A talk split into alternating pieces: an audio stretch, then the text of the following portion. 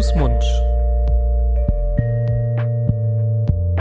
Der Podcast über Kinder- und Jugendmedizin.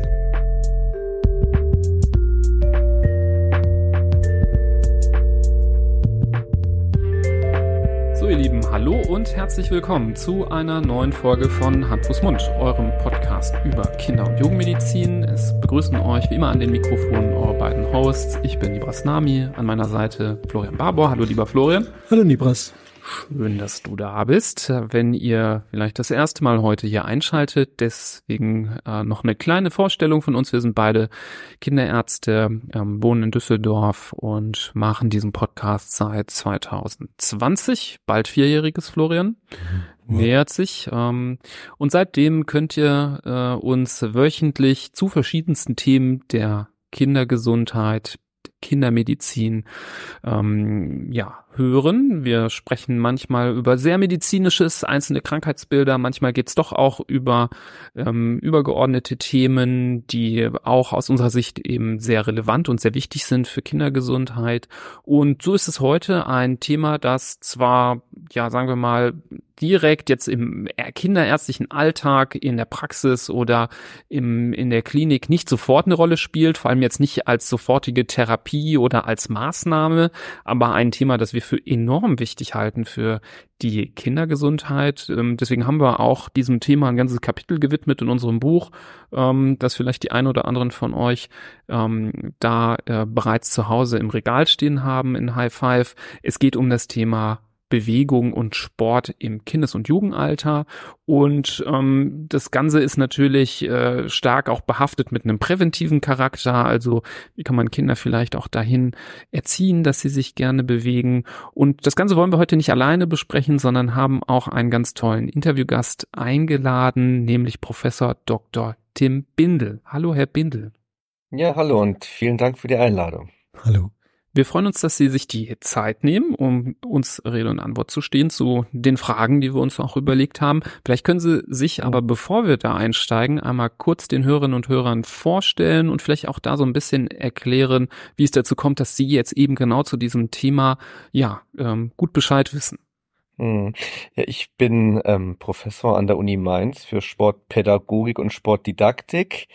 Ähm, ich habe einen Schwerpunkt in der Kindheit und äh, Kindheits- und Jugendforschung und anders als so manche andere äh, Sportpädagogen im wissenschaftlichen Kontext habe ich auch einen, einen starken äh, Schwerpunkt im außerunterrichtlichen Bereich. Also ich fokussiere auch, aber nicht nur den Schulsport, sondern auch viele andere Freizeitzusammenhänge beim Aufwachsen von Kindern und Jugendlichen. Und ich glaube, so bin ich auch dazu gekommen, mitzuwirken am äh, Kindergesundheitsbericht. Habe also eine Anfrage erhalten über viele Ecken. Also ich bin auch in Projekten tätig, der DFL-Stiftung beispielsweise, ähm, Bundesliga bewegt oder Sport vernetzt von Alba Berlin. Also nach der Corona-Pandemie hat sich das gemehrt mit Projekten, wo es um äh, Kinder, Jugendliche Gesundheit geht. Und ich glaube, so bin ich dazu gekommen, für diesen Gesundheitsbericht zu schreiben und so sind Sie, glaube ich, an mich gekommen. Genau, die Stiftung Kindergesundheit ist ja eine gemeinnützige Organisation ähm, mit Sitz in äh, München, die ja seit 25 Jahren mhm. existiert mhm. und die äh, schon mal hier Erwähnung fand, nämlich ähm, als wir ähm, Professor Koletzko äh, hier bei uns zu Gast hatten, da ging es eher um das Thema Kinderernährung, auch so ein Bereich, der eben zum großen Granzen der Kindergesundheit dazugehört. Ähm, vielleicht schon Spoiler, da ist auch schon wieder was in Planung, ein Thema, was viele Eltern interessiert. Aber da lasse ich jetzt mal kurz einen Cliffhanger. Ähm, und eben genau so kamen wir auch zusammen, denn sie haben für den Kindergesundheitsbericht 2023 eben zum Thema äh, Bewegung ähm, was geschrieben. Und deswegen freuen wir uns, dass sie heute da sind. Ja, starten wir doch vielleicht direkt ähm, mit den ersten Fragen, die wir uns überlegt haben. Bewegung ist ja nicht nur dafür da, um Kalorien zu verbrennen und äh, damit man ähm, einen gesunden Körper hat und fit ist, sondern aus äh, der kinderärztlichen Sicht spielt ja Bewegung schon früh eine Rolle. Das würde ich ein bisschen mehr verorten in die Kinderarztpraxis, wo zum Beispiel bei U-Untersuchungen Bewegungen von Kindern auch mal beobachtet und beurteilt werden. Da geht es eben auch um den Bereich der Entwicklung und ähm, deswegen wollen wir vielleicht einleiten eben mit der Frage, wieso Bewegung überhaupt für die kindliche Entwicklung so wichtig ist und auf welche Bereiche sich das sogar auch mhm. bezieht. Mhm.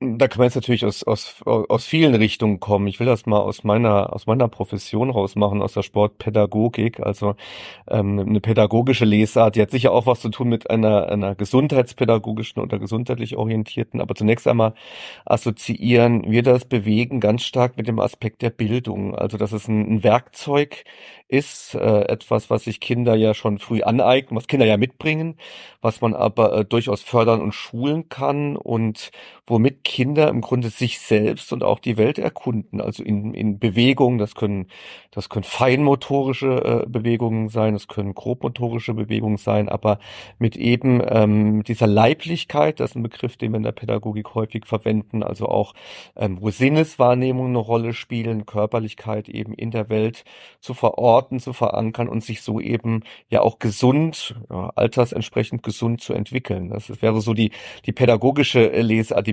Bildungslesart. Natürlich kann man auch, ähm, ich sag mal, so ein bisschen härtere äh, gesundheitliche oder medizinische äh, Regler da auch ansetzen, wo man also sehen kann, dass auch eine motorische Entwicklung natürlich wesentlich ist oder kardiovaskuläre äh, äh Thematiken, äh, Entwicklung vor allem der Jugendphase eine Rolle spielen. Also das ist ein ganz, ganz dickes Paket und ähm, das ist mittlerweile auch omnipräsent und belegt, dass Kinder also Bewegung brauchen, um sich gesund zu entwickeln. Ja, ähm, ganz wichtiger Satz. Kinder brauchen die Bewegung ähm, und müssen da ein gewisses Maß Bewegung an den Tag legen. Jetzt gibt es umfassende und sehr ernstzunehmende Untersuchungen, wie zum Beispiel die KICS-Studie ähm, eine Studie, die sich mit der Gesundheit von Kindern und Jugendlichen auseinandergesetzt hat in den letzten Jahren, fast schon Jahrzehnten. Und die hat zum Ergebnis hervorgebracht, dass unsere Kinder und Jugendlichen sich zu wenig bewegen. Also dass das nicht ausreicht, was so die durchschnittlichen Jungs und Mädels hier tagtäglich mhm. schaffen. Woran liegt das denn? Also erstens, woran liegt das? Und zweitens, was bedeutet das für die Kinder? Was hat das für Auswirkungen auf die Gesundheit der Kinder? Ich würde erstmal an, an zwei Punkten etwas relativieren. Also wir haben im, im Kleinstkind, Kleinkindbereich noch so gewisse Schwierigkeiten, überhaupt gut zu messen, wie äh, umfangreich sich Kinder bewegen, weil wir hier vor allem auch im, im sedentären äh, Bereich, also dort, wo sich Kinder nicht fortbewegen, auch schon durchaus äh, kalorisch hohe Anteile haben, wie Babys, wie Kinder sich bewegen. Es ist unwahrscheinlich schwer, das zu messen. Also hier muss man schon mal, ich sag mal, für die unter Dreijährigen, vielleicht auch noch für die unter Sechsjährigen, erstmal relativieren, was diese Studien ähm, für Ergebnisse erzielen. Es wird schon etwas, etwas klarer dann im Kinder- und Jugendbereich. Und der zweite Punkt, wo man relativieren muss, ist im Grunde die, die hohen Standardabweichungen. Was heißt, es sind nicht die Kinder und die Jugendlichen, sondern es sind bestimmte Kinder, die dann eben zu bestimmten Jugendlichen werden, die sich deutlich zu wenig bewegen, wohingegen es andere äh, Kindheiten und Jugenden gibt, wo wir da überhaupt kein Problem haben. Ähm, aber um auf Ihre Frage zurückzukommen, was gilt denn für diese ja äh, Kinder oder Gruppe von Kindern und Jugendlichen, die sich auch durchaus vergrößert, die man als, als problematisch bezeichnen mussten, das mit Sicherheit ähm, die Lebensumstände, die sich äh, verändert haben, auch in den letzten Jahrzehnten, letzten Jahrzehnt nochmal radikal, das äh, würde ich nicht nur verteufeln, aber dass wir natürlich ein Leben on demand führen, also ein digitalisiertes Leben, wo Bedürfnisse schnell befriedigt werden. Das gilt für Erwachsene äh, ebenso wie Kinder. Das heißt also auch das Leben Erwachsener hat sich im Grunde, äh, zeigt sich im Grunde weniger bewegt als noch vor 20 Jahren. Es ist eine Zivilisationsentwicklung und gilt für allen für solche Kulturen, deren Bedürfnisse ähm, relativ schnell und unbewegt befriedigt werden können. Mhm. Sie haben jetzt schon so ein bisschen diesen Knackpunkt genannt, eben dieser Übergang äh, vom Kindes ins Jugendalter. Äh, da bleiben ja so einige äh, Bewegungsmotivationen bei den einen oder anderen irgendwie auf der Strecke. Also man kennt das dann, das Kind ist äh, im Grundschulalter und kaum zu bändigen und will überall raufklettern und runterspringen und äh, Purzelbäume machen. Und äh, ein paar Jahre später ist das vielleicht der äh, mürrige Teenager, der irgendwie schon Rückenprobleme hat, weil er äh, sich nur noch in seinem, äh, jetzt übertrieben gesagt, Gaming-Stuhl befindet und äh, höchstens mal aufsteht, um zum Kühlschrank zu gehen. Ähm, wieso ist dieser Übergang so äh, so wichtig mhm. und so, wieso ist das so, wieso gibt es das überhaupt? Also mhm. wieso, mhm. ähm, wie kommt es dazu, dass da so ein Knackpunkt überhaupt entsteht ähm, zwischen Kindes- und Jugendalter? Mhm, also meine, meines Wissens konkurrieren sich da zwei Thesen. Ich, die muss man auch gar nicht so, so als, als Konkurrenz aufbauen. Die kann man, glaube ich, beide äh, mit den Diskussionen nehmen. Das eine ist das, was man Ablösungsthese nennen kann. Also da entwickelt sich tatsächlich äh, im, im, im Verlauf des Älterwerdens etwas, was wo das Explorative, ne, die haben das so beschrieben, man probiert viel aus, springt rum, hüpft und guckt doch eher dahin geht, ähm, wo man im Jugendalter doch zu was Beherrschbarem übergeht. Es gibt so einen schönen Spruch aus der Spieltheorie, what once we loved, we now seek to control, hat mal ein, ein Spieltheoretiker Sutton Smith gesagt. Also die Jugendlichen spezialisieren sich dann doch eher und das muss nicht unbedingt ähm, dann die Bewegung sein. Das können ja auch andere Tätigkeiten. Sie haben ja den Gaming-Stuhl genannt. Das wäre ja eine Betätigung, auf die sich Jugendliche vielleicht spezialisieren. Anderes sind denkbar. Also das Wilde und das Explorative geht im Altersverlauf zurück zu eher was Fokussiertem. Das wäre so eine These. Und die andere These,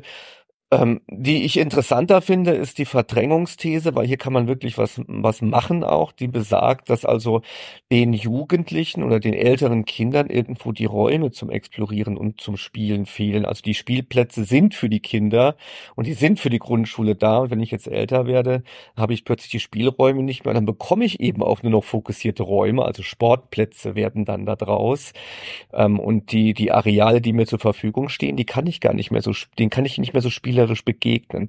Und Verdrängungsthese würde heißen, also unsere Gesellschaft erlaubt das im Grunde Jugendlichen ja gar nicht mehr durch ihre Angebote kreativ, explorativ mit Bewegung umzugehen. Ja, sehr interessanter Aspekt. Das würde ja bedeuten, dass die fehlende Bewegung jetzt nicht nur eine Hohlschuld der Kinder und Jugendlichen ist, die sich die das nicht annehmen, sondern es ist auch eine Bringschuld der Gesellschaft oder vielleicht auch der Eltern, vielleicht auch der Schulen, was weiß ich, die diese Angebote nicht in ausreichendem Maße zur Verfügung stellen. Also es liegt ja gar nicht nur am Kind, das sich zu wenig bewegt, sondern zu wie viel, wie würden Sie das einschätzen, zu wie mhm. viel, wie ist der, wie groß ist der Anteil ja. der, der Umwelt? Es ist schwer zu sagen, aber ich nehme das im Moment so wahr, auch durch die Studien, äh, die wir in gerade in diesem Alterssegment Ende der Grundschule haben, dass wir schon noch starke Interessenlagen haben, äh, zu spielen, etwas auszuprobieren, Neues zu erfahren und dass hier den ähm, älter werdenden Kindern aber die Gelegenheiten fehlen. Also ähm, man, man vielleicht mal an so einem Beispiel. Ich bin in einigen Projekten auch ähm, dabei, die Angebote zu evaluieren. Und wir haben im Kinderbereich, das ist immer so meistens so bis zehn, haben wir total buntes Angebot, was dann im Sozialraum vielleicht über die großen Vereine angeboten wird. Und dann tritt irgendwann, so wie als sei das etwas ganz Natürliches, eine Spezialisierung ein. Also die mhm. Vereine, es kann Fußballverein sein, es kann aber auch ein Leichtathletikverein sein, hat dann nicht mehr das bunte kindliche Angebot plötzlich mit elf, zwölf, dreizehn Jahren, sondern hier geht's dann tatsächlich um einen favorisierten, um eine favorisierte Sinnperspektive, die dann nämlich lautet, sich weiter verbessern, ähm, und sich ähm, den Wettkampf zu stellen. Das ist eine sehr dominante Perspektive, die wir Kindern und Jugendlichen, vor allem Jugendlichen in dem Alter anbieten. Und unsere Forschung, die wir durchführen, wo es um Interessen von Kindern im Alter geht, zeigt aber, es gibt ein großes Cluster, das ist gar nicht daran interessiert, sich weiter zu verbessern und sich dieser Wettkampflogik zu stellen. Und für diese Klientel fehlen schlichtweg die Räume. Hm. Ja, dann kommt irgendwie auch dieser Punkt Erfolg ne, mit rein. Also, ja, ja, dass man ja. äh, immer einem Erfolg hinterher äh, rennt und äh, dann muss man den Ball in den Korb werfen, sonst war es kein Erfolg und äh, man muss irgendwelche äh, Wettbewerbe machen. Das kann, kann man schon ganz gut verstehen. Äh, das erklärt vielleicht auch so ein bisschen, warum äh, selbst in Nordamerika, wo gefühlt an jeder mhm. Highschool äh, das 20-fache Sportangebot möglich ist als hierzulande an den weiterführenden Schulen, mhm. trotzdem viele dann auch äh, ja nicht, man müsste ja sonst sagen, ja, dann müssten die ja alle voll sportlich sein, weil die haben ja viel mehr Angebot als wir hier. Mhm. Ähm, aber da gibt's genug, äh, bei denen das eben trotzdem nicht funktioniert. Und mhm. äh, Das finde ich einen sehr interessanten Aspekt, mhm. dass wir dann da ein bisschen, äh, vielleicht, dass das alles irgendwie zu ernst wird irgendwo, ja. zu früh. Ja, beziehungsweise mit der Pädagogik sprechen wir von, also die Schule ist beispielsweise, soll zumindest vom Lehrplan her so organisiert sein, dass sie den Sport äh, in seiner Mehrperspektivität zum Thema macht. Und dann gibt es außer dem Wettkämpfen und Leisten noch das Miteinander, ähm, da gibt es Ausdruck und Eindruck, da gibt es Wagnis. Und wenn wir mal uns die, die Sportlandschaft auch von jungen Erwachsenen ansehen, dann ist die gar nicht mehr so stark wettkampforientiert und verbesserungsorientiert. Wir haben uns den Jugendsport ähm, in den letzten Jahrzehnten so hinorganisiert, dass er äh, vorzugsweise der, der Talentorientierung zu dienen scheint. Mhm. Und ähm, das war vor 30, 40 Jahren noch irgendwie einigermaßen okay. Das haben noch viele Jugendliche äh, noch mitgemacht, weil es eine Art Selbstverständlichkeit war. Aber heute haben wir ja, ähm, sobald das Smartphone da ist, ab der fünften Klasse, ein hyperattraktives Freizeitmedium. Und da muss ich mir als Jugendlicher die Frage stellen, gehe ich jetzt noch zu einem Leichtathletikverein, gehe ich noch zu einem Schwimmverein, wo ich relativ monotone Tätigkeiten ausführe, wo ein Erwachsener mir sagt, was ich machen soll, wenn dann die Eltern nicht dahinter stehen, wie das oft in, ja, vielleicht als prekär zu bezeichneten ähm, Entwicklungszusammenhängen ist, dann verliere ich den Kontakt zum Verein. Und das äh, kann ich im Grunde in Deutschland fast nur noch in popkulturell interessanten Sportarten äh, mir erlauben, äh, wie im Fußball. Der funktioniert von selbst. Aber versuchen Sie mal in, in bestimmten äh, benachteiligten Klientel die Kinder im Alter von 12, 13, 14 zu schwimmen, Leichtathletik, Hockey, Ringen etc. zu bewegen. Ist kaum möglich. Das finde ich einen unglaublich interessanten Gedankengang, dass wir im Alter zwischen 10 und 18 mhm. hier eine einzige Talenteschmiede oder Talenteförderung haben mit dem ähm, am besten mit der Absicht, da einen Topathleten draus zu machen. Und davor, bis zum zehnten Lebensjahr, sollen die Kinder ja machen, was sie wollen, ein bisschen süß turnen und da ein bisschen Ball spielen, ist schön. Und dann ab dem 20. Lebensjahr macht eh wieder jeder nur, was ihm mhm. Spaß macht, geht mhm. in die Catchballhalle ein bisschen kicken und am Wochenende Tennis spielen mit seinem besten Kumpel.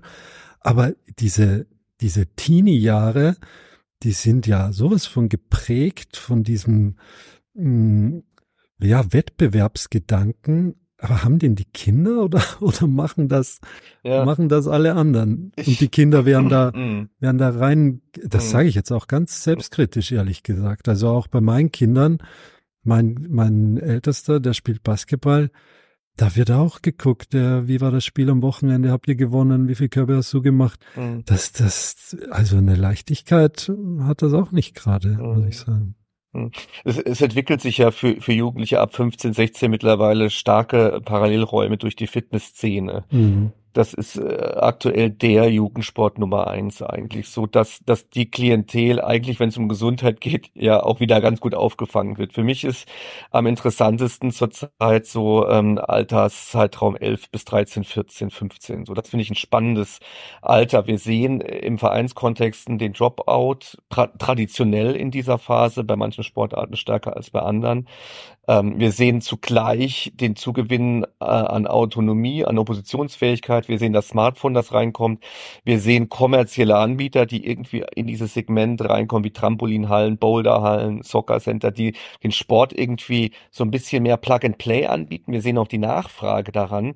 Aber das sind wieder Räume, die im Grunde ähm, sehr stark ökonomische Ressourcen brauchen. Das kostet Geld.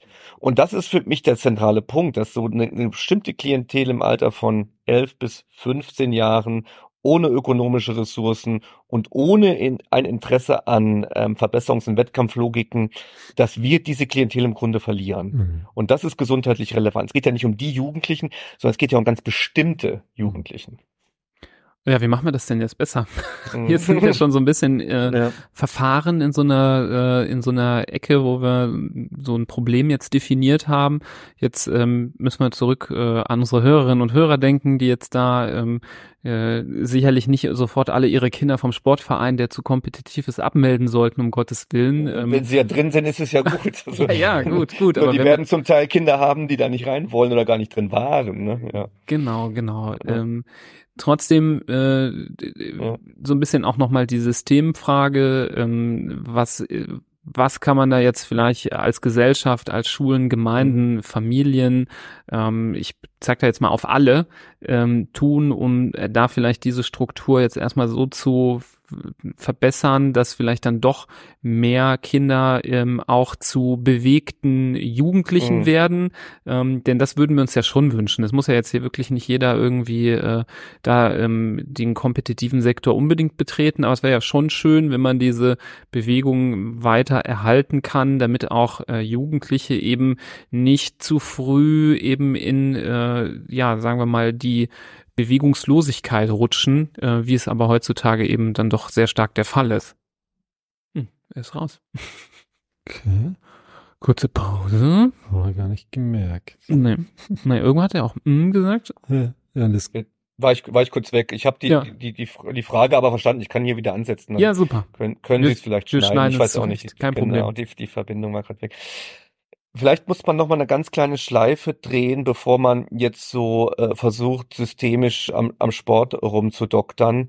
Zunächst einmal ist es ja nicht nur der, der Sport, der Bewegung macht, sondern es ist ja auch die Bewegung selbst, die Bewegung macht. Also ähm, wesentlicher ist, so, so nehme ich es zumindest wahr im sportpädagogischen Diskurs, wo es um Gesundheit geht, ist vor allem ähm, aktive Mobilität, dass wir also dafür sorgen, dass wir vor allem in den Städten Möglichkeiten haben, wo Kinder, äh, Jugendliche sich bewegen, wo der Schulraum mit dem, die Schule mit dem Fahrrad und zu Fuß erreichbar ist, wo wir also ein Stadtangebot haben, wo ich mich gerne bewege einfach. So, das ist, das ist schon mal eine Sache. Der Sport ist da vielleicht in diesem Gesundheitscocktail ja, ja auch nur eine Zutat. Das muss man vielleicht auch nochmal an der Stelle sagen. Ich glaube nicht, dass jeder äh, Sport treiben muss in dem Sinne, du musst regelmäßig irgendwo angemeldet sein, äh, um gesund zu werden und da zu bleiben. Das geht also auch mit einem aktiven Lebensstil gut. Das würde ich schon mal vorwegnehmen.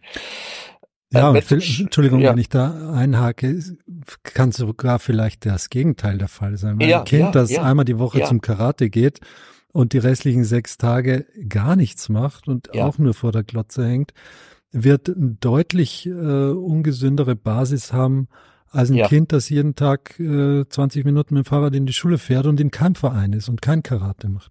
Ja, dass das Sporttreiben wäre für mich auch viel mehr ein Indikator für einen gesunden Lebensstil als der Sport, als er es mhm. ist, selbst dafür zu sorgen, dass, dass hier Gesundheit vorherrscht. Also das, das würde ich erst schon mal so sehen. Ähm, was, was ein zentrales Thema ist, wenn ich das auch in politischen Diskussionen habe, ist für mich erstmal nach der Erkenntnis, da, dass da etwas schief läuft, erstmal die Klientel äh, zu sortieren und nicht etwas für die Kinder und die Jugendlichen zu organisieren. Also hier muss also ganz klar vor allem im in, in Sozialräumen in bestimmten Stadtvierteln, bei äh, eben in einer bestimmten Klientel. Und das ist gut diagnostizierbar, wo das ist.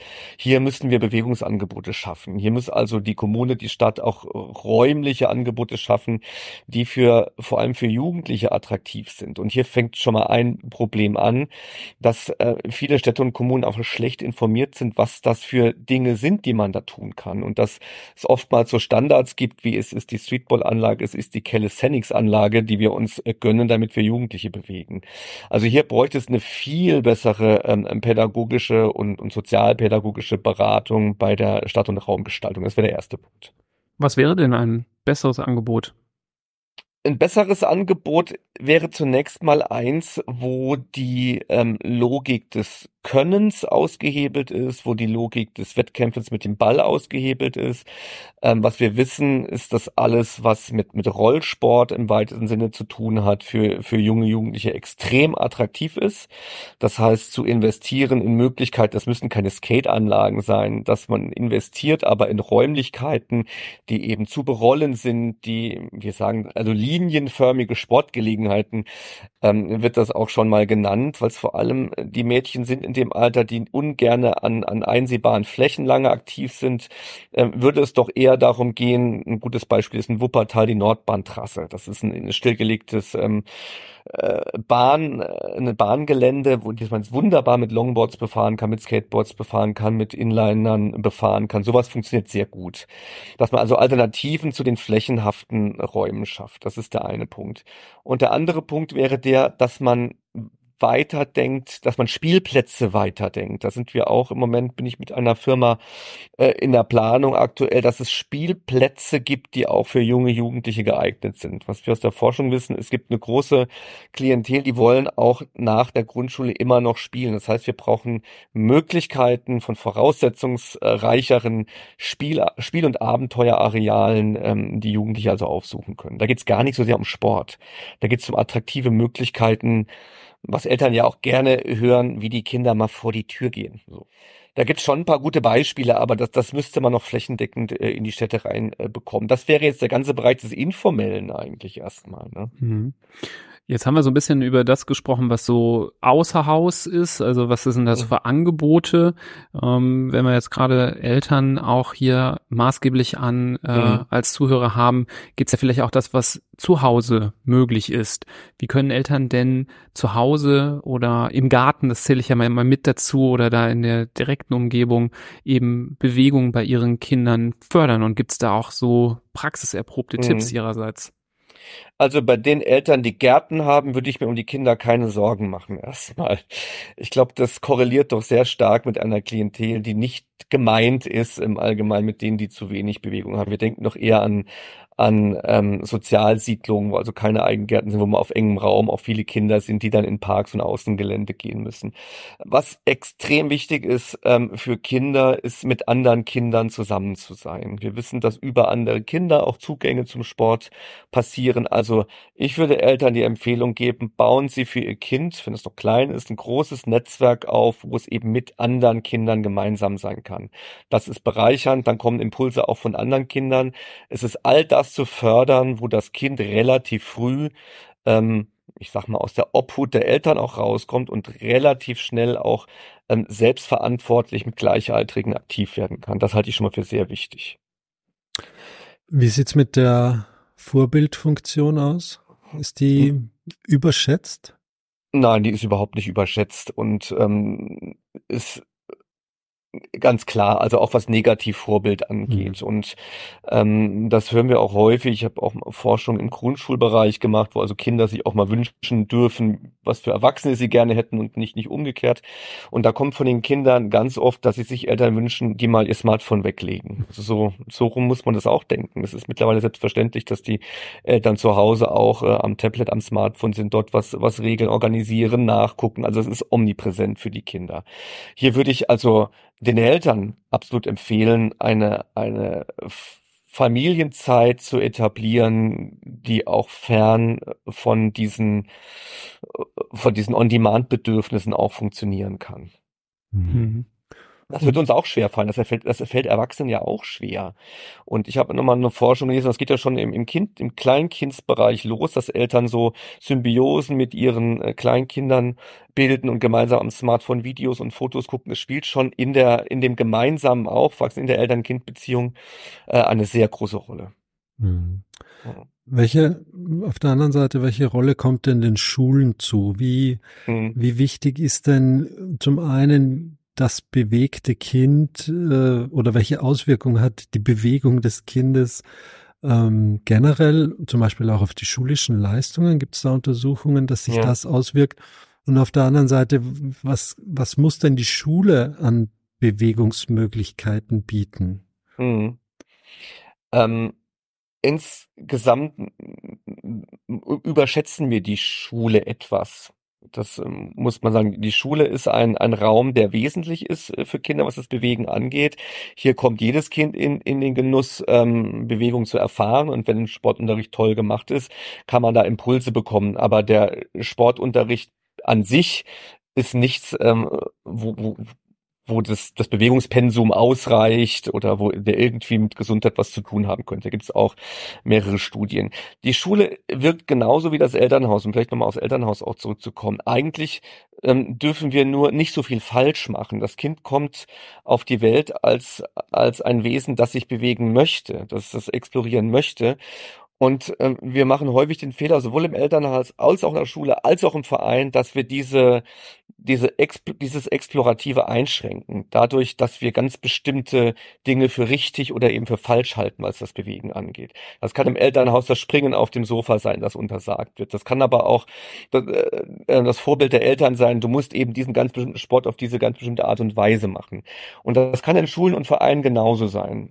Ich habe eine große Forschung ähm, mal geleitet, wo in der Jugend klar wurde, dass Kinder ein ganz starkes eingeschränktes Bild vom Sport mitbekommen haben in ihrem Aufwachsen. Nämlich Sport bedeutet, du musst etwas leisten, um etwas zu können. Das heißt, da machen wir etwas immer kleiner und der, ähm, was, was man Eltern, was man Schulen und so weiter mit ähm, geben sollte, ist die Welt von, die Bewegungswelt von Kindern kreativ und groß zu lassen. Für die Schule bedeutet das, Sport als eine Gestaltungskultur zu verstehen, die jeder mitgestalten kann, wo auch die Ideen von Kindern willkommen sind und eben nicht zu früh zu sagen, das ist der richtige Sport. Mhm. Da kann man sich ja vielleicht für den Sportunterricht ja auch vorstellen, dass da vielleicht auch äh, die Kinder noch ein bisschen besser eingebunden werden könnten in dem, was man denn jetzt mal mhm. aufs Programm bringt. Ich mhm. erinnere mich an meinen Unterricht früher, da war einfach ganz klar, äh, die einen gehen jetzt das machen, die anderen gehen jetzt das machen. Und das war dann auch nicht selten mit völliger Geschlechtertrennung auch noch verbunden. Ja, ja, ähm. Gut, ich meine, ich rede jetzt hier von, äh, vor, vor über 20 Jahren, aber das ähm, weiß ich nicht, ob das nicht heutzutage nicht an vieler Ort immer noch so abläuft. Ähm, und die Kinder da ja häufig auch nichts äh, zu sagen haben. Also ich finde zum Beispiel ein Thema interessant, ähm, das äh, haben wir jetzt nicht äh, groß vorher drüber gesprochen, aber ähm, zum Beispiel diese Parcours-Thema, das ist ja auch so mhm. eine Bewegungs- mhm. äh, Kunst fast schon, äh, was glaube ich viele jung, Junge auch irgendwie cool finden, wo glaube ich in der Szene auch irgendwie ähm, ja nicht so dieses Kompetitive mhm. herrscht, wer kann die größere Lücke überspringen oder so, sondern mhm. da ist, glaube ich, ähm, schon auch so ein Wohlwollen und dass man das feiert, gewisse äh, Bewegungen einfach zu schaffen und äh, damit dann auch schon zufrieden ist. Und mhm. ähm, ich habe mir immer gedacht, das könnte man so so toll auch, glaube ich, mal in so einer Turnhalle auch mal ein bisschen aufbauen, ähm, weil vieles mich ja auch erinnert hatte an die Sachen, die wir früher an so dann doch langweiligen, für uns langweiligen Geräten äh, turnen mussten. Da hatten wir dann nicht immer so Lust drauf und da das mhm. ja auch noch dann so steif irgendwie vorgegeben wurde, hat man da schnell das Interesse dran verloren, ähm, wo man dann denkt, ja, interessant, dass das sich zwar so, e, dass sich das so ähnelt mit dem Turnen, aber irgendwie irgendwie so eine ganz andere Lifestyle und Ästhetik irgendwie anspricht mm, äh, mm. und die, glaube ich, ganz anders abholt, die Kinder und Jugendlichen. Und da vielleicht auch die Chance bestehen würde, denen, die diese Ballsportarten so blöd finden, ähm, die auch mal irgendwie mehr abzuholen beim Thema Bewegung, auch im Jugendalter. Das gibt's, so wird das auch gedacht. Also zumindest auf dem Papier ähm, ist der Sportunterricht eben, äh, wie, wie ich beschrieben habe, mehr perspektivischer Sportunterricht. Die Thematiken wie Parcours, wir haben das auch in der Lehramtsausbildung beispielsweise, spielen eine Rolle. Also solche lebensweltorientierten Thematiken, solche anderen Perspektiven auf dem Sport sollen im Unterricht eine Rolle spielen. Jetzt wissen wir, dass relativ viel fachfremd unterrichtet wird, vor allem in der Grundschule. Und was wir auch wissen, ist, dass diejenigen, die sich für ein Sportstudium entscheiden, das vor allem tun, weil sie eine klassische Vereinssozialisation haben. Also es ist unwahrscheinlich schwer, auch aus meiner persönlichen Wahrnehmung, dieses, diese offenen Herangehensweisen an den Sport in die Lehramtsausbildung reinzubringen und in die Realität zu überführen. Das haben wir viel mehr im Kontext der sozialen Arbeit. Wir haben also an einigen Fachhochschulen, vormals Fachhochschulen genannten äh, Hochschulen, ja auch ähm, Fächergruppen, die sich mit Bewegungskulturen und so weiter auseinandersetzen. Da haben wir das viel mehr drin, so dass ich ähm, mir wünschen würde, wir hätten viel mehr Aspekte sozialer Arbeit oder Sozialpädagogik in unseren äh, Angeboten äh, im Kinder- und Jugendsport drin. Eine, Sache vielleicht noch, weil ich gerade in den Schulsport denke, der hat nicht, der, der Schulsport in der Grundschule hat vor allem das Problem, dass ihn 25 bis 30 Kinder gemeinsam machen müssen. Das ist ja völlig untypisch für kindliches Verhalten. Das, das bringt große Probleme mit sich, weil viele Kinder das in so einer großen Gruppe als belastend empfinden. Also ein guter Sportunterricht wäre einer, der mit einer gut ausgebildeten Lehrkraft mit drei bis fünf Kindern passiert. Ja. Hm. Das ist ein völlig unübliches Setting, dass man mit 25 Leuten, von denen man die Hälfte nicht leiden kann, gemeinsam Sport treiben muss. Und dann noch mit einem Ball ja. abwerfen muss und ja. dann ist, die geht, Gegner geht rausschmeißt. Halt nicht besser, ja, es geht. Das muss man zum Teil erdulden. Das ist leider ein Problem. Ich krieg, krieg das konzeptionell auch nicht so nicht so richtig gelöst. Aber was wir wissen, ist, der Sportunterricht zielt auf eine auf eine auf einen Mainstream ab von vorzugsweise maskulinen ähm, Teilnehmern, die Wettkampfsport und Ballsport favorisieren. Wenn man das gut kann und da Lust drauf hat, kommt man da gut durch. Alle anderen, die noch einigermaßen motorisch begabt sind, kommen einigermaßen durch. Aber es gibt eben auch eine Klientel, die wird mit diesem Sportunterricht nichts anfangen können. Das ist echt ein Problem. Mhm. Ja, also äh, ich, ich, ich habe gerade so Flashbacks an diese, ich merk's. an dieses, ja, ein bisschen schon, oh an diese Völker, nee, ich, ich war ziemlich gut im Völkerball. Ich mein, bin jetzt auf der auf der Seite der äh, derjenigen, die das eigentlich gerne gemacht haben, aber trotzdem kann ich mir gut vorstellen, dass da wirklich irgendwie viele, die vielleicht Lust hatten, sich zu bewegen, auch verloren gegangen sind, äh, ja. äh, gerade durch solche Aktivitäten, weil das dann für, für manche einfach frustrierend war, die eben jetzt nicht irgendwie ja. so eine halbe Flugrolle machen können, um den Ball aus auszuweichen und dann äh, nach äh, am Anfang der Runde immer regelmäßig rausgeflogen sind oder die vielleicht von ihrer Körpergröße eine leichte Zielscheibe waren und deswegen dann frustriert immer nur auf der Bank gesessen haben. Also sind glaube ich auch zu oft äh, so Negativerfahrungen auch man mit müsste drin. Da noch, man müsste da noch mal konzeptionell rangehen, jetzt wo auch der der rechtlich ähm, zugesicherte Ganztag kommt 2026 entstehen vielleicht noch mal neue Möglichkeiten. Der Sportunterricht ist nicht das einzige, was in der Schule ähm, Sport und gesundheitsbezogen Jugend stattfindet. Wir haben ja auch im AG-Bereich äh, Möglichkeiten, was zu tun, wo man auch, den könnte man ausbauen, wenn der Ganztag kommt und, und man könnte sagen, diejenigen talentiert sind und Lust haben, die können das im Wettkampf und leistungsorientiert machen und man könnte andere Perspektiven in anderen Bereichen anbieten.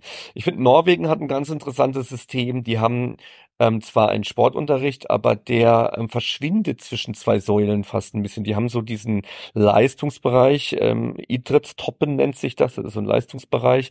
Und auf der anderen Seite haben die Freeluftsleeve, das sind ja so diese ähm, Outdoor-Erlebnisgeschichten, ähm, die da laufen. Das heißt, die haben so, so zwei ganz andere und unterschiedliche Lesarten von Bewegung und in der Mitte fängt der Sportunterricht eigentlich das auf, was so übrig bleibt. Das heißt, sie haben dort im Sportunterricht gar nicht so diese Leistungsorientierung, sondern haben dann die Möglichkeit, dort alle anderen Perspektiven. Und das ist ähm, relativ anwendungsbezogen, dass man dort eben lernt, wie man eben äh, Badminton, Federball, Tischtennis, irgendwas äh, spielen kann, so dass man es auch in seiner Freizeit gebrauchen kann. Das finde ich eigentlich gar nicht so schlecht.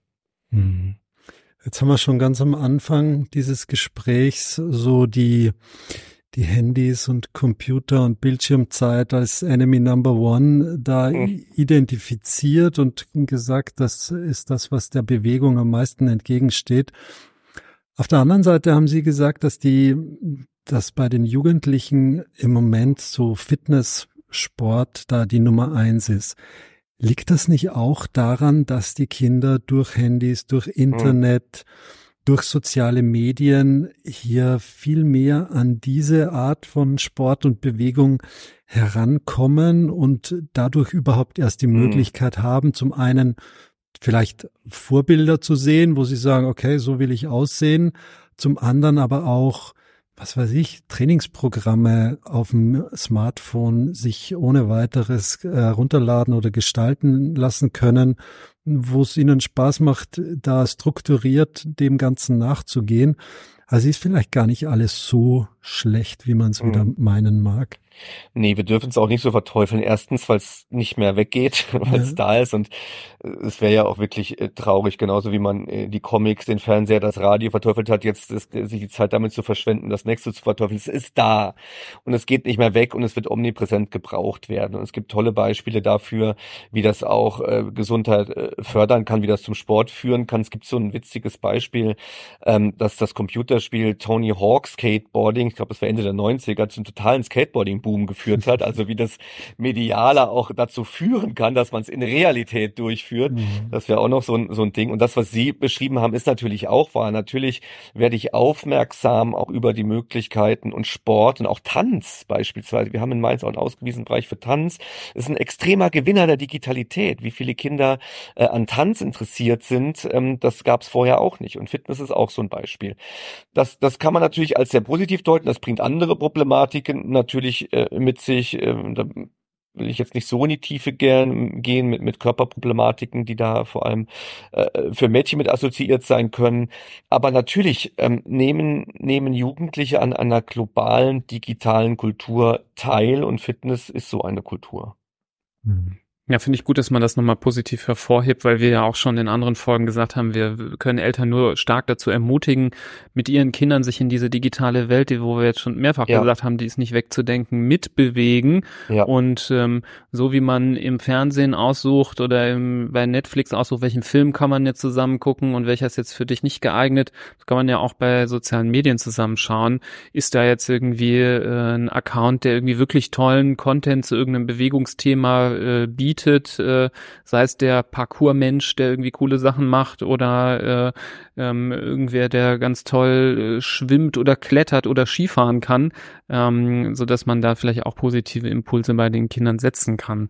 Ähm, bei den bei den Kindern ja, da gab es ja auch hier während der ähm, Corona-Pandemie mit der Albathek ja ein Beispiel, wo also auch tatsächlich Kitas zugegriffen haben und Kinder sich tatsächlich bewegt haben mit hohen Zugriffszahlen. Bei Kindheit können sich tatsächlich Erwachsene solche Dinge einfallen lassen. Pokémon Go wäre auch so ein Beispiel, wo Eltern also ein Spiel nutzen um rauszugehen und dort mit einem digitalen Endgerät ähm, nach Wesen zu suchen. Es gibt da viele schöne Beispiele.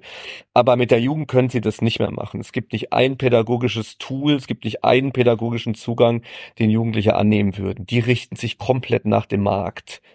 Da hat man keine Chance. Und ab dem Alter von 12, 13, 14 sind die im Grunde in dem Bereich, äh, den, den vor allem äh, junge Erwachsene äh, anführen. Und insofern streben auch Jugendliche eben sehr, sehr früh in die Vorbildbereiche junger Erwachsener rein. Und das ist in dem Fitnesskontext äh, zurzeit. Das heißt, wir haben hier immer frühere ähm, Wünsche auch teilzuhaben. So meine Tochter, die ist jetzt 14 und will damit beginnen. Wir müssen jetzt gucken, wie das langsam geht. Macht das Sinn und warum? Und natürlich wird da vorne gesagt, es geht um Gesundheit und ich will fit sein, aber es sind natürlich auch ähm, ähm körperliche Selbstoptimierung, Ästhetiken, die dahinter stecken. Also es ist nochmal ein ganz eigenes und interessantes Thema, wo man nicht unbedingt sagen kann, ist doch toll, dass die mhm. jungen Leute jetzt mit 14, 15 ins Fitnessstudio gehen. Ich, ich höre Eltern, ähm, mit denen ich spreche, die sagen, ich muss meinem 15-Jährigen jeden Morgen Shakes anrühren und äh, etc. Ernährung hatten sie auch schon im Podcast und da fragt man sich auch, äh, wie gut das ist, wenn Jugendliche so eben so sehr stark auch auf Gesundheit fokussieren, bis hin zu Krankheitsbildern, die natürlich auch mit diesem mit diesem Hyperfokus auf Gesundheit in Zusammenhang zu bringen sind. Ja, ein ganz wichtiger, ganz wichtiger Aspekt, wo wir, glaube ich, jedes Jahr einfach mehr dazulernen. Mhm. So wie wir vor einigen Jahren vor einigen wenigen Jahren wahrscheinlich, äh, bei diversen, was weiß ich, Influencern oder so, wo sich jeder dachte, oh, wie sehen die denn aus? Ähm, und man gar nicht geschnallt hat, wie manipuliert das Ganze ist, ist jetzt ja so die Zeit angebrochen, diese Manipulation zu entlarven und, und offen zu legen, was ja wiederum äh, dazu führen kann, dass man sich dessen bewusst ist, was eigentlich normal ist und das hm, eigentlich okay mhm, ist, ja. wenn man äh, aussieht, wie man aussieht und gar nicht irgendeinem Ideal hinterherhecheln braucht, weil es eh nur durch so einen Filter zu erreichen ist oder von, ja, dann doch von ganz wenigen vielleicht äh, erreicht wird, die aber eh nichts anderes machen, als darauf hinzuarbeiten. Und ich glaube, das ist dieser Lerneffekt, den die Gesellschaft hier einfach durchschreiten muss und, und sich darauf auch so ein bisschen einstellen muss, dass, dass immer wieder andere Dinge wichtiger sind oder gewichtiger mhm. sind und dadurch auch die Gesellschaft anders geprägt wird. Mhm. Ähm, aber ein ganz, ganz spannendes Thema und das sehen natürlich auch wir, dass hier zum einen natürlich immer mehr Jugendliche ähm, schon Richtung chronische Erkrankungen marschieren, einfach mhm. durch mhm. Übergewicht, durch fehlende Bewegung und auf der anderen Seite gibt's genau die, die Sie angesprochen haben, die äh, schon weniger sind oder in der Unterzahl sind, aber dies auch wieder ins andere Extrem übertreiben und äh, da nur noch äh, den Bizeps vorm Spiegel äh, bestaunen und beachten und schauen, dass ob sie auch wirklich Bauchmuskeln haben, die man sieht und sich mit Vorbildern vergleichen, die ja, die genau in die Richtung gehen. Das das gesunde Mittel wäre natürlich wahrscheinlich was wünschenswert. Ja, weil man ja auch da, glaube ich, nochmal einschränkend sagen muss, dass ja auch nichts Neues. Äh, das gab es vorher vor Social Media auch in Form von einem Magazin, was man sich am Kiosk kauft und da waren dann auch irgendwelche Poster drin oder irgendwelche äh, Seiten, wo man äh, entweder gut geinfluenced wurde oder nicht. Also das hat sich ja dann quasi nur in den Bildschirmbereich geschiftet und man ist natürlich näher dran, aber es ist im Prinzip der Zugang, äh, Zugang ist halt erleichtert. Ist jetzt nichts Neues, aber mhm. wir haben schon erwähnt, dass natürlich auch positive Seiten äh, gibt. Ich fand jetzt nochmal diesen Marktaspekt sehr wichtig, dass man das nochmal irgendwie hervorruft, äh, dass das ja eben äh, von außen dann doch sehr stark gesteuert werden kann, wie man Jugendliche beeinflusst. Ich glaube zum Beispiel beim Thema mhm. Fitness gibt es einfach viele, die wollen einfach nur Fitness machen, um diese coolen Klamotten zu tragen, die man braucht, mhm. um ins Fitnessstudio zu gehen, weil man die ja sonst ja nicht einfach so trägt, sondern äh, man zieht die an, dann trifft man sich mit den Freunden, äh, dann geht man fünf Minuten ins Fitnessstudio und dann hat man sie dann den Rest des Tages immer noch an. Ähm, also das ist, glaube ich, auch nochmal so ein Aspekt, ja, der, der dann eine Rolle spielt und zeigt, äh, von welcher Seite da die Motivation kommt. Und das natürlich, äh, das ist nicht so gut. Vielleicht nochmal, ja, Entschuldigung. Ja, ich wollte sagen, über Jugendliche kann man viel mutmaßen. Man fängt das ganz schlecht ein. Also man kann Eltern, glaube ich, nur empfehlen, in der frühen Kindheit, in der Kindheit das auf die richtige Spur zu bringen. Und mit 13, 14 kann man sich nur noch angucken, wo das dann landet. Das hat man, glaube ich, kaum noch Einfluss. Ja. Hm. Ja, ist schwierig. Aber das, aber das meine ich ja, also wie wichtig eben dieser Bereich der Kindheit ist, auch der späten Kindheit und wie wichtig ist es, äh, Kinder bei einem explorativen Aufwachsen zu unterstützen. Hm. Ja, ich glaube, das ist wirklich die, ja. die ähm, Kern-Take-Home-Message der heutigen Episode, dass man da nochmal die Sinne schärft für Eltern, dass man sagt, das ist erstmal äh, ein äh, sehr äh, kritischer Punkt, eben wenn das Kind da so rauswächst aus diesem äh, explorativen Entdecken, dass man da so ein bisschen am Ball bleiben muss. Mhm. Ähm, ich glaube, es gibt zu viele Eltern, die sich dann denken so, ja, was ist aus dir geworden? Früher bist du immer so aktiv mhm. gewesen, jetzt auf einmal gar nicht. Ähm, aber da jetzt zum Beispiel nicht proaktiv irgendwie so an dieser Entwicklung beteiligt waren, sondern es einfach nur so geschehen ist und sich dann aber wundern oder sogar Vorwürfe machen. Mhm. Ähm, das sollte, glaube ich, so ein bisschen aus den Köpfen raus und dass man dann die Sinne schärft.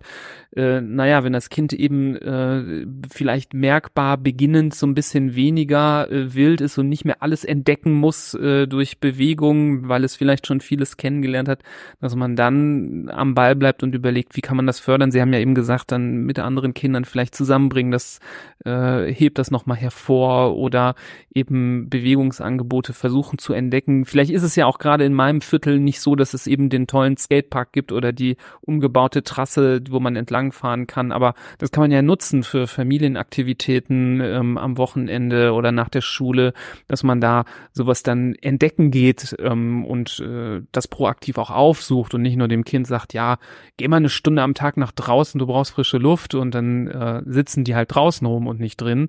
Ähm, das ist dann vielleicht auch nicht der richtige Ansatz. Also vielleicht doch mal, man weiß, ich weiß nicht, welche, welche Eltern zuhören, aber ich vermute, es hören vor allem auch äh, Eltern den Podcast, den man eher empfehlen müsste, die Kinder ein bisschen mehr sein zu lassen. Und es gibt natürlich auch viele Eltern, denen müsste man empfehlen, mehr mit den Kindern zu machen. Also man kann das gar nicht so über einen Kamm scheren. Ich, ähm, die Kinder mal sein zu lassen, das fällt mir häufig auch in meinem Kontext auf. Ähm, das, das kommt manchmal zu kurz. Eine Anekdote aus dem Portugal-Urlaub. Ich war in einem Freibad und ich fand das so fremd, dass in diesem Freibad sich niemand darum geschert hat, was die Kinder da eigentlich machen. Das war ein ganz anderes Bild. Zur gleichen Zeit in Deutschland versuchen da irgendwie zwei Erwachsene einem Kind dann dieses Brustschwimmen beizubringen mit fünf und dann macht einer in der Ecke Seepferdchen und ein, ein, ein Vierter und Fünfter wird reguliert, nicht vom Beckenrand zu springen. Das in Portugal, das mag vielleicht nur an dem Standort liegen, das war ein einziges Wimmelbild. Da lief noch Musik und jeder hatte einfach nur Spaß an diesem Pool sozusagen. Mhm. Und das fand ich jetzt so, ich weiß nicht, wie es um die Gesundheit der Portugiesen bestellt ist, wisst ihr vielleicht besser als ich, aber da könnte man sich ein Beispiel von ableiten, also die nicht zu früh zu wollen. Wir leben in einer Gesellschaft, Sie haben ja auch U-Untersuchungen bereits erwähnt in, in dem Podcast, wo wir ja die Kinder ganz schnell zu Erwachsenen kriegen wollen. Passt das für später und können die das jetzt? Das führt ja dazu, dass manche Kinder mit vier schon Fahrrad fahren und ähm, sich mehr Zeit zu lassen mit den Dingen, die man vermeintlich können muss und die Kinder sich wild und ungehemmt bewegen zu lassen, halte ich für sehr wichtig. Ja, dann würde ich sagen, Fahrradprüfung in der ersten Klasse abschaffen. Da bin ich nämlich durch den Praxisteil damals durchgefallen. Nächste äh, Trauma. Ja, nächstes Trauma. äh, da, da, da, hatte ich lange Zeit keinen Bock mehr auf Fahrradfahren. Ist wirklich ja. so, weil äh, hm. das direkt war so, ja, du musst das jetzt aber können. Äh, und äh, es war dann direkt irgendwie so peinlich, dass man hm. das nicht äh, hingekriegt hat. Und ähm, dann, dann war das direkt so, mhm. glaub, also ich glaube mich echt daran erinnern zu können, dass ich echt eine Weile gebraucht habe, bis ich wieder Spaß hatte am Fahrradfahren mhm. und das kam ein bisschen aus diesem Prüfungscharakter und dass dann da irgendwie so auch eine Leistung abgefragt wurde wo man sagen kann, ja, das kann man ja auch irgendwie mit den Eltern machen, dass man da irgendwie ein bisschen sanfter daran kommt und nicht irgendwie mhm. so ein ja. Dokument in die Hand bekommt, wo so ein gemeiner ist, Satz drauf ja. steht, äh, dass man doch bloß nicht alleine Fahrrad fahren darf, weil man dafür noch nicht, äh, nicht in der Lage ist. Ne? Also nur so als Beispiel.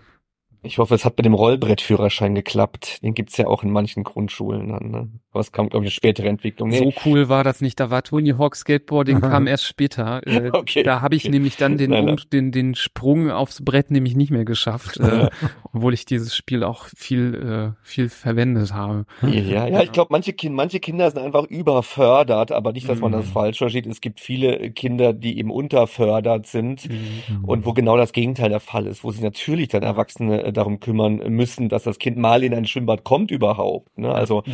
da müssen wir unterscheiden. Ja, aber ich finde das wirklich sehr wichtig, dass Sie das nochmal gesagt haben. Dieses Überbehüten kann auch einfach nachteilig sein, weil man dann auch äh, Grenzen setzt, wo ein ja. Kind vielleicht noch gebollt hätte, sich weiterzuentwickeln. Ja. Und äh, am Ende sind es nur die eigenen Ängste, die man dann hat und äh, die dann dem Kind auf das Kind projiziert werden. Äh, das ist gefährlich, nee, mach das bloß nicht. Und ähm, da kann man äh, sowas so einen äh, Entwicklungsarm im Leben im Keim ersticken, dadurch, dass man sagt, nee, nee, hier Skateboard, das kommt jetzt uns hier nicht in die Tüte. Ja, ja, ähm, beispielsweise. Ja. Äh, äh, nimm mal hier schön wieder den Tennisschläger, den hatte äh, Papa und Opa haben auch schon Tennis gespielt. Das äh, ist viel besser. Ähm, da kannst du dich nicht so leicht verletzen und auf einmal ähm, wird dieser Mensch sich nach dem zwölften Lebensjahr nicht mehr bewegen, wo er hätte vielleicht irgendwie ähm, ein Leben lang Spaß am Skate oder Longboard fahren haben können. Ne? Mhm. Also äh, da finde ich den, den, den Appell sehr, sehr gut, mhm. ähm, das zuzulassen.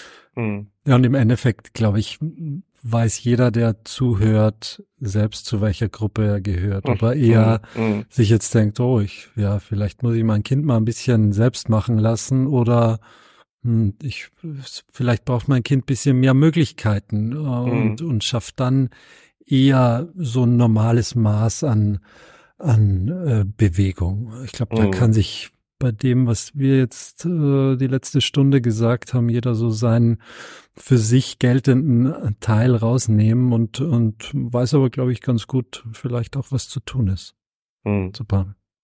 Es hört sich nach Ende an, oder liege ich da falsch? Ja, also ähm, wir wollen natürlich Ihnen auch, also ich glaube, es, wir haben den, den Aspekt, den wir treffen wollten und die, die Thematik, glaube ich, ganz gut umschifft. Mhm. Ist natürlich ein sehr, sehr großes Themengebiet. Sie haben es ja auch angedeutet, dass wir manche Aspekte gar nicht, äh, da gar nicht so tief reintauchen können, weil wir sonst ja. eine, noch mal eine eigene Folge eröffnet hätten.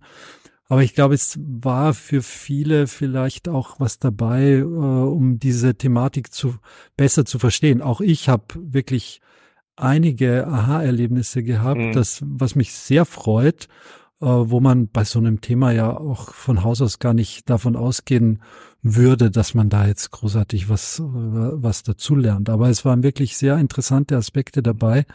Ähm, am Schluss vielleicht für Sie nochmal die Gelegenheit, entweder so das Wichtigste nochmal hm, mhm. von sich zu geben, zusammenzufassen als Take-Home-Message oder vielleicht auch, was noch mhm. nicht gesagt mhm. worden ist, nochmal an die Hörerschaft zu richten oder auch an uns beide?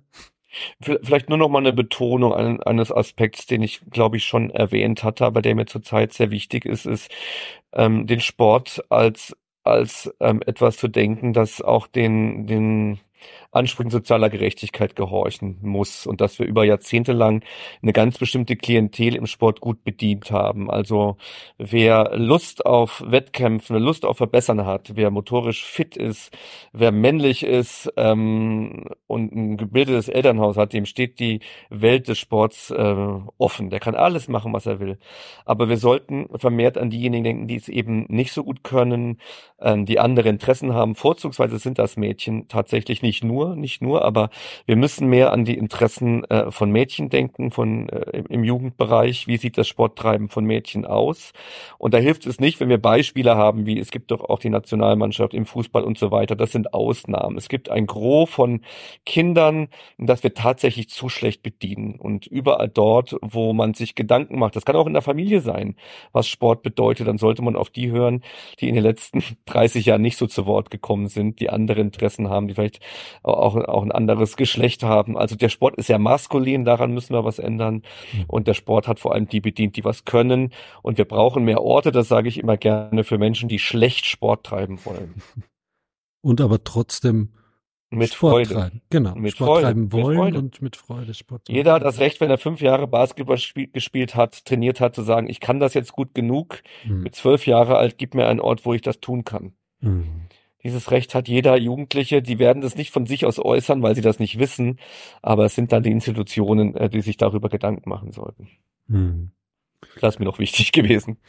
Ja, das ist ein schöner äh, Schlussappell, den äh, wir alle mitnehmen. Äh, vielleicht gibt's ja auch äh, Menschen in Entscheidungspositionen, die auch hier was mitnehmen können und das vielleicht einfließen können in ja die Entscheidungen, die sie treffen, sei es irgendwie Städteplanung oder architektonisch wird da irgendwie was geplant und da muss dann auch ein gewisser Bewegungsbereich mit abgedeckt sein. Wie kann man den gestalten? Oder auch aus der Schule. Da gibt es, glaube ich, viele Anknüpfungspunkte auch für Hörerinnen und Hörer, das ähm, ja mitzunehmen, auch im größeren Kontext. Wir bedanken uns an der Stelle auf jeden Fall bei Ihnen, Herr Bindel, für die Zeit äh, und die Geduld, äh, sich hier diesen Fragen zu stellen und äh, ja so ähm, so gekonnt darauf zu antworten. Ähm, wir gehen auch davon aus, dass bestimmt viele Hörerinnen und Hörer diese Folge sehr spannend fanden. Wir würden uns auch sehr freuen, wenn äh, ihr da draußen die Episode teilt mit anderen, die vielleicht zu dem Thema sich Gedanken machen. Vielleicht äh, war das auch äh, zu Hause ein Problem oder ist es aktuell, dass man sich fragt, wie kann man da mit den Kindern mehr wieder in die Bewegung gehen? Ähm, wie kann man da den Jugendlichen nochmal rauskitzeln?